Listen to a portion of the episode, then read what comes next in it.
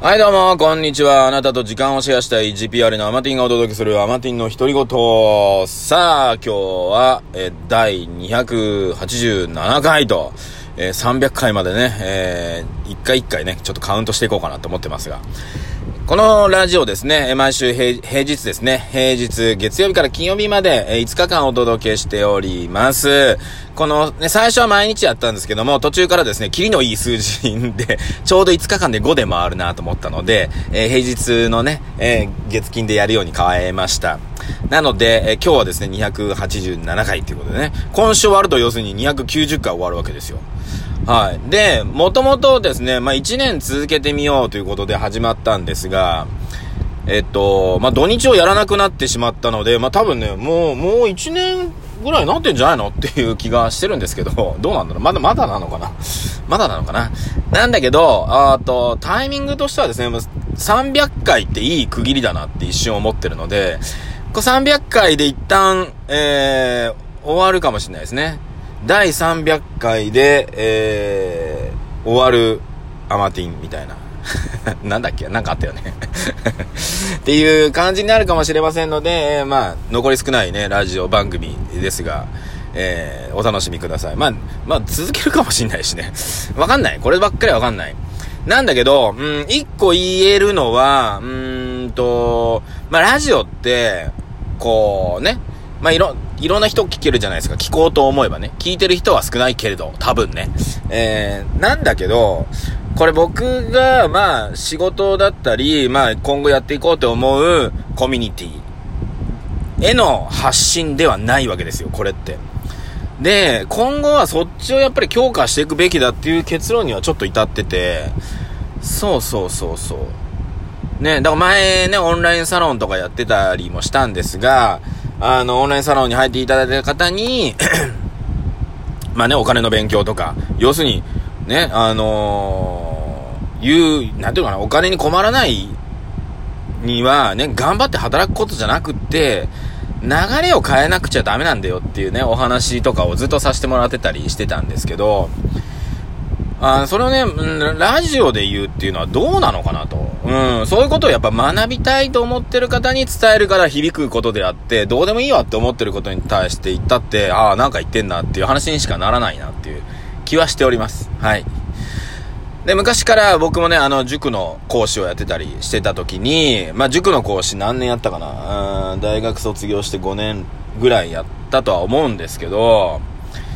うん、まあ、2年目、3年目ぐらいに思ったのは、いや、やりたくないなら勉強やらなきゃいいのにって僕思ったんですよ。うん、教えながらね。うん、そこで、うーん、先生っていうポジションがいまいち、うん、だなって思ってて。いや、ね、子供たちが頑張って伸びてくることをね、にのきっかけになることが嬉しいみたいな先生いるけど、俺全然そんなこと感じなくって、いや、や、やりたきゃやりゃいいし、で、や、やって楽しいと思ったのをシェアしやいいし、やりたくない人を無理くりやらせるっていうのが俺いまいちだったので、うーん。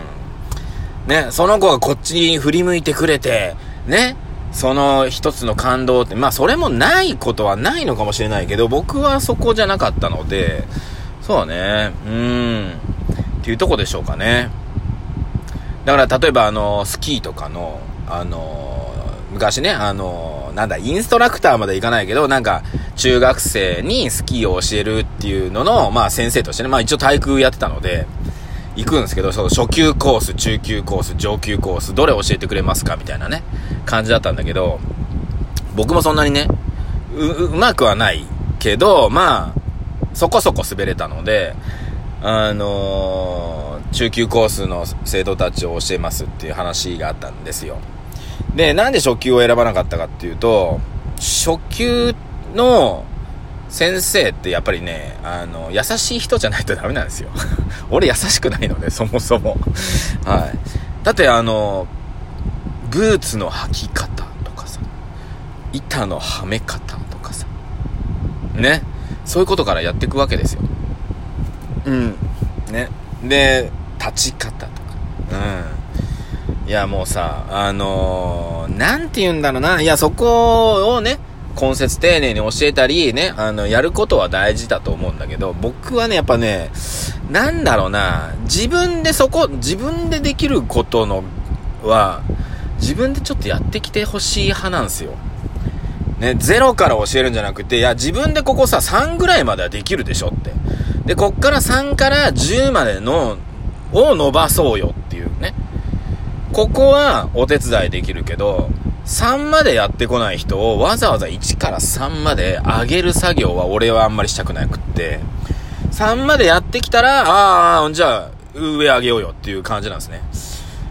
まあ、これは賛否両論あると思うんですけども、いや、この3まで上げてくれることをやってほしいって方も中にいらっしゃるんですよ。でも僕はね、それちょっと、僕はそれ派じゃないっていうところだったので、あの、まあ、中級のね、うん、いや、靴履いて、ブーツ履いてってぐらいでさ、まあ、誰かに聞きゃわかるじゃん。うん、ね。そんなんさ、みたいな。ちょっと調べりゃわかるじゃん、みたいな。ってとこですよ。はい。っていうところで、え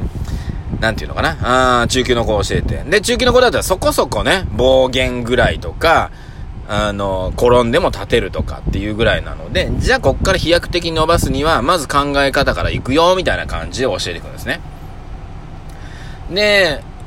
で、暴言しか、ね、滑れ、れなかった子が、えっ、ー、と、パラレとかウェーデルンまで、その2日、1日だったかな ?1 日ぐらいでできるようになるっていうね、えー、形に持っていくっていうのをね、そこをね、あのー、やって、あの、全然ね、その子たちやっぱ滑り変わるんですよね。うん、やっぱそこがね、僕は面白くって。うん。やっぱり一個さ、あの、何でもそうなんだけど、教える側って、最初に全部教えちゃダメで、うん。ここまで来たらこれを教える。ここまで来たらこれを教える。ここまで来たらこれを教えるっていうことをやることによってこの子が伸びてくるんですよ。なんだけど、あのー、学びたい側って全部一気に教えてほしいって思っちゃうんですよね。何もしないのに。うん。いや、じゃなくって、まずここまで来てよ。ここまで来たら、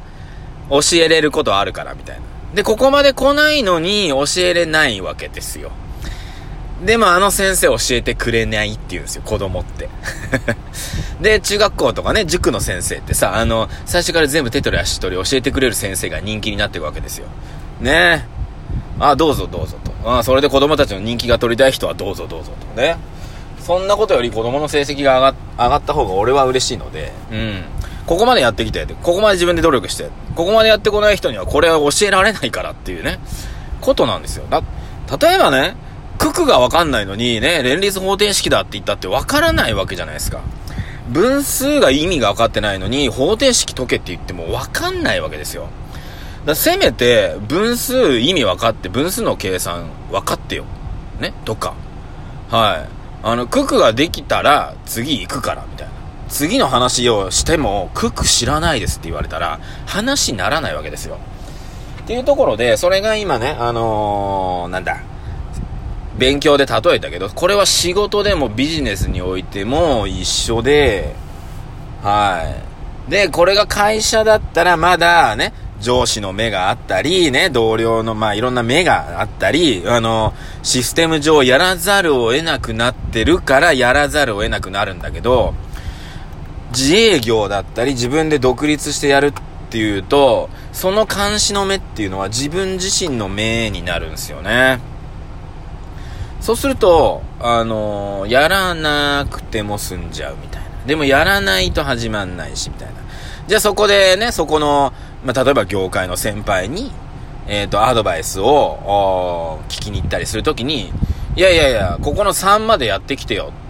いやいや、言われてるにもかかわらず、いやいやいやもうちょっと先でね、この仕事がうまくいく方法を教えてください。いやいやいや、まず3までやってこいって話なんですよ。っていうとこなんですよ。なので、そこをね、よく勘違いされてる人が多いなっていうのは、僕は、印象として持ってます。はい。なので、あの、会社はね、あの、新入社員という形で、まあ、上司とかね、あの、あの、ちょっと先輩がいろいろ教えてくれたりして、あとはね、あの、嫌が王でも、あの、出社して、ね、9時、5時とか、ね、あの、周りで働いてる人の中で働かなくちゃいけない環境に行くから、働いてる感はするけど、実際は、そう、そうしなくても働ける自分になっていかないとまずいよねっていうことなんですね。はい。だから、今リモートワークになった瞬間に働けなくなってる人多いと思うんですよ。仕事が進んでない人。逆に仕事が進んでる人もいるっていうことですよね。はい。なので、えー、そこをね、どっちに行くかっていうことで、えー、まあ9月からね、あの、二極化になるそうなので、そこはしっかりと、えー、ご自身のね、えー、立ち位置を、えー、確立させた方がいいかななんて思っております。さあ、ね今日またちょっと真面目な話ばっかしておりますけども、うん。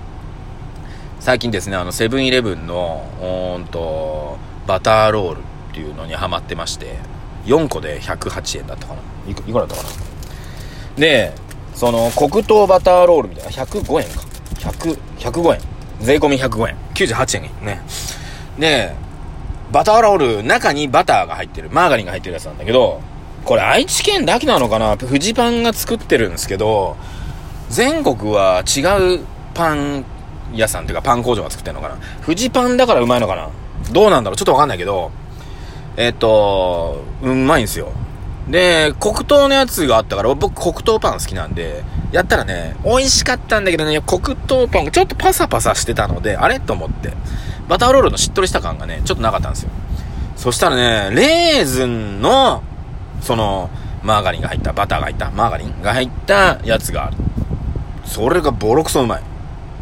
と思って、今日セブン行ってパッてやったら、あ、レーズン入りのバターロールあるわと思って買ったらさ、マーガリン入ってないやつだった。あれと思って。俺マーガリン入ったやつ好きなのにと思いながらね。まあでもね、もしね、あったら、100円で 4, 4個食べれますんで、一度お試しください。ということで、ありがとうございました。それではまた明日。